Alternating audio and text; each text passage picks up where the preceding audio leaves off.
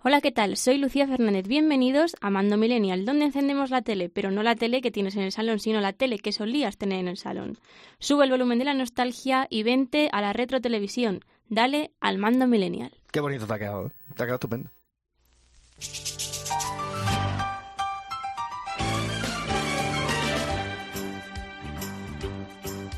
It's a rare condition this day and age to read any good news on the newspaper page. And love and tradition of the grand design, some people say it's even harder to find. Well, then there must be some magic. Hoy nos presentamos con Ruth Rodríguez. ¿Que no te acuerdas de quién es? Paco Delgado. Refrescanos la memoria. Anhelo 7, Anhelo 7, con Ana Obregón. Yo me acuerdo. Yo por lo menos me acuerdo. Una versión que era así como una versión ibérica de The Nanny, que los que teníamos Canal Sur 2 Andalucía sí nos acordamos, hay alguna que a lo mejor no tenía, pero una versión un poco más española que de Nanny, que tuvo cinco temporadas. Marido rico, divorciado, hermano guaperas, la niñera, un montón de niños. Pero ¿cuántos de un montón de niños? ¿No eran tres? ¿Tres? ¿No eran tres? ¿Tres? Ah, que no, que broma. Eran cinco. Pues una de ellas era Lucía, la pequeña y el ojito derecho de Ana, interpretada por Ruth Rodríguez. Ruth Rodríguez, buenas tardes. Buenas tardes. Oye, Ruth, ¿a qué te dedicas ahora? Cuéntanos un poco. ¿Qué has hecho? Pues ¿Has hecho ahora algo mismo- mundo de interpretación? En el mundo de la interpretación, pues después de Ana y los siete hice varios cortos, hice anuncios, hice algún capítulo de alguna serie y se paró mi carrera ahí y yo decidí mm, seguir estudiando, pero en vez de estudiar interpretación, estudié para detrás de las cámaras. Ah. Y, y una pregunta, ¿e- ¿eres de las que tiene los DVD en casa con, con toda la serie y se lo pone de vez en cuando? Sí, los tengo, debo decir que hace mucho que no me los pongo, pero sí que sí que lo hacía antes, sí. Sí, sí, sí. Están además, están colgados en internet, ¿no? Todos los capítulos. Sí, exacto. ¿Y los ves con tus colegas alguna vez o no? Alguna que otra vez sí los he visto, Pues aunque eso- me da mucha vergüenza. Tiene que ser un plan de botellón tremendo, ¿eh? Estupendo. Y con esto en el cole, pues te volviste más popular o la gente te cogió ya un poco de tierra, en plan, ya la vemos suficiente y encima también en la tele ahora. No, la, eh, o sea, yo al principio, pues claro, era súper pequeña y yo no entendía por qué la gente muchas veces me paraba por la calle o en el colegio mm, la gente como que se acercaba más a mí y demás. Me costó entenderlo porque era mm, enana, empecé con cuatro años. Pero no, nadie se distanció de mí. Pero, pero de buena, ¿no? En el colegio van de buena. Sí, sí, sí, todo súper bien, todo súper bien. O sea, te regalaban el, el par del bocata, o te dan chuche, o te dan... También es cierto que tampoco pasaba mucho tiempo en el cole. Estaba más tiempo en rodajes y con la profe allí que en el colegio. En el colegio iba a hacer exámenes y algún día puntual que no rodaba. Pues si te parece, vamos a escuchar un momento bastante icónico de la serie, además que prácticamente, aunque no fueras tú técnicamente la protagonista del momento, pero casi que sí. ¡A mi papá se está besando! ¡Se está besando! ¿Dice? ¿Se puede saber qué ocurre? ¡Se están besando! ¡Papá y ese se están besando! Momentazo, ¿eh? ¿Cómo recuerdas ese momenta- momentazo? Madre mía. Lo estaba escuchando y era como que se me venían a la mente las imágenes de la grabación. Ah, Qué fuerte. Eh, pues un momento que yo creo que todos fuéramos... Eh, o sea, al final nosotros leíamos los guiones y sabíamos todo lo que iba a pasar, pero yo creo que era el momento esperado tanto por la gente que lo veía como por nosotros. Una curiosidad que tengo, el- en la escena entera te pegas una carrera del copón, o sea, escalera arriba, Sí. al final del pasillo, ¿eso cuántas tomas tuviste? Porque si no acabaría con el pulmón fuera. Pues no sé exactamente cuántas tomas fueron, pero sí es verdad que luego, mm, pues dependiendo del recorrido que se hiciera, tenía que ir con una cámara, con otra, entonces iban haciendo cortes y demás, pero es verdad que el recorrido fue largo y sí recuerdo acabar un poco sofocada de subir y bajar escaleras, repetir escena y demás. Y al haber empezado de tan pequeñita, o sea, la gente todavía te reconoce, porque al final han pasado muchos años y de una forma u otra, pues habrás cambiado también. Pues eh, aunque a mí me resulta extraño, sí es verdad que hay gente que me sigue reconociendo. Es verdad que ahora con el tema de la mascarilla es mucho más complicado, pues porque no, no te ves eh, completa la cara.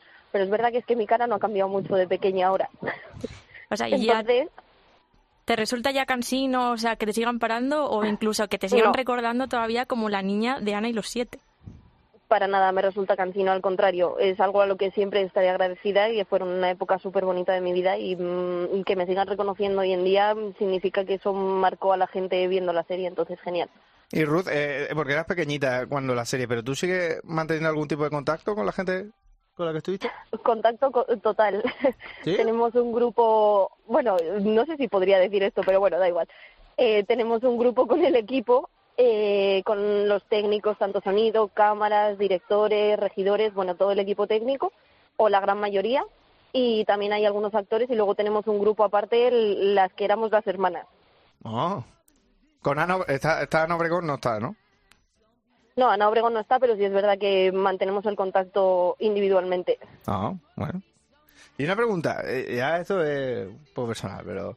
eh, ¿Ganaste mucho dinero en su momento con la serie? No te he pedido cantidad, ¿eh? Pero ganaste mucho dinero y, y- y segundo, ¿te ha aguantado ese dinero?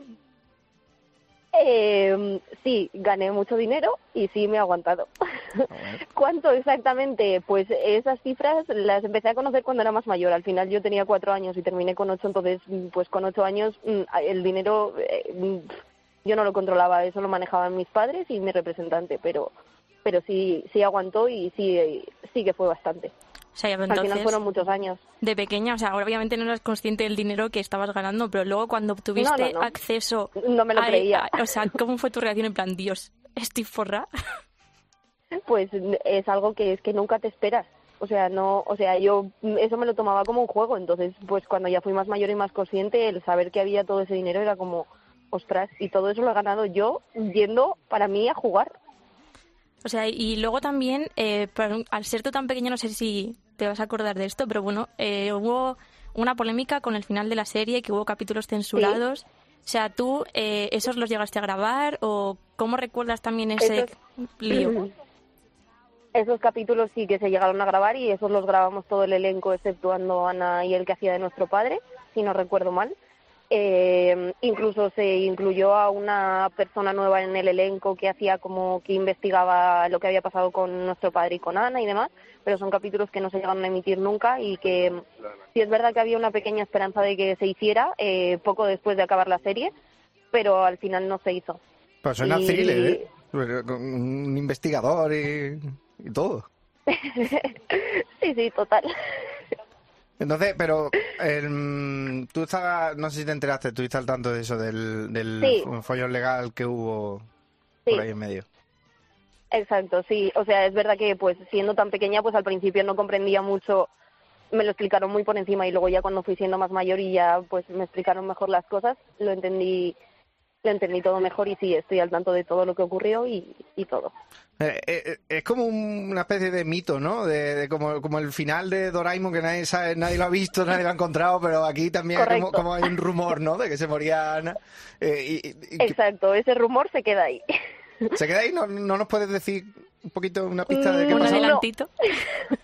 No, no, no, yo no puedo decir nada. Ya no es spoiler, ya han pasado 15 años, ya.